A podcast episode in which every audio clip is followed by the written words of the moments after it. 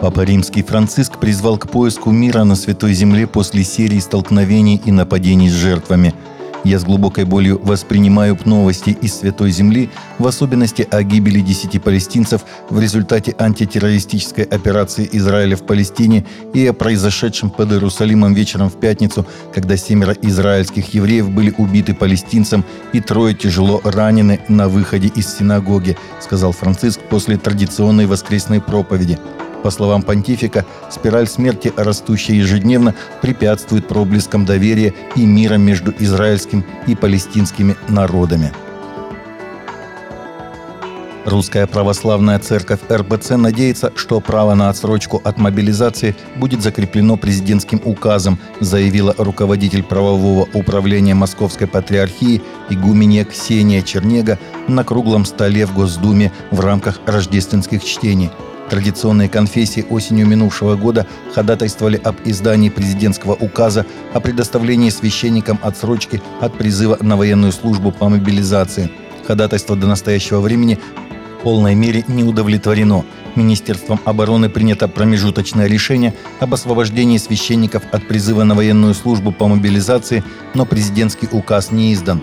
По каноническим правилам русской церкви священнослужителям под угрозой извержения из сана запрещено упражняться в воинском деле и проливать кровь. Ежегодная молитва о единстве христиан была совершена 25 января в католическом кафедральном соборе непорочного зачатия Пресвятой Девы Марии. В молитвенной встрече приняли участие представители разных христианских конфессий. По традиции такая встреча завершает неделю молитв о единстве христиан, которая в этом году была посвящена теме «Научитесь делать добро, стремитесь к справедливости». От РЦХВЕ на встрече присутствовал глава администрации начальствующего епископа, старший пастор Иван Боричевский. Завершилось богослужение о единстве христиан обрядом зажжения свечей, когда архиепископ Петци возжег свою свечу от свечи в алтаре и передал этот свет священнослужителям, которые стояли рядом с ним. США объясняют осквернение католических храмов накалом политической борьбы, поп-культурой и намеренным принижением христианского вероучения, когда в стране закипели страсти по абортам после майского решения Верховного суда, вандалы осквернили почти 300 католических храмов, пишет Fox News – Ведущий аналитик канала Fox News Раймонд Аройо в своем выступлении в популярной программе Fox and Friends 24 января возложил вину за волну осквернений католических церквей на ожесточенные битвы сторонников и противников абортов, порочное влияние звезд поп-культуры и безрассудство политиков, принижающих христианское вероучение ради дешевой популярности – в 2022 году, по данным ФБР, в Соединенных Штатах было совершено 240 преступлений на почве религиозной ненависти и нетерпимости, которые служба занесла в категорию религиозно мотивированных.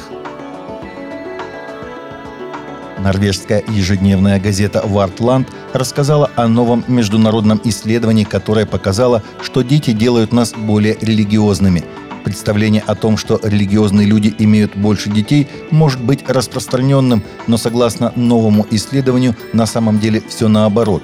Общее впечатление таково, что религиозные люди больше ориентированы на семью и традиционные ценности, поэтому с большей вероятностью создают семью и рождают детей. И именно поэтому семьи, которые посещают церковь, больше, чем семьи, которые не посещают.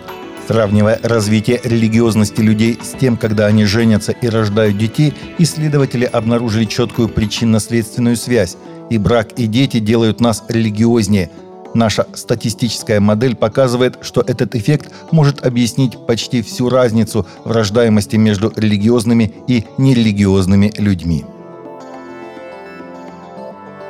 Российская церковь христиан веры евангельской пятидесятников благодарит всех братьев и сестер, кто принял участие в посте Даниила. 21 день мы молились и постились, чтобы укрепиться духовно. Верим, что многие получили ответы на молитвы. По традиции в конце поста мы собираем добровольное пожертвование для Российской Церкви Христиан Веры Евангельской «Пятидесятников». По словам начальствующего епископа РЦХВЕ, это хорошая возможность для каждого из нас поддержать дело Божие, позаботиться о Церкви. На сайте РЦХВЕ есть изображение QR-кода для пожертвований. Таковы наши новости на сегодня. Новости взяты из открытых источников. Всегда молитесь о полученной информации и молитесь о мире и о мире в сердцах.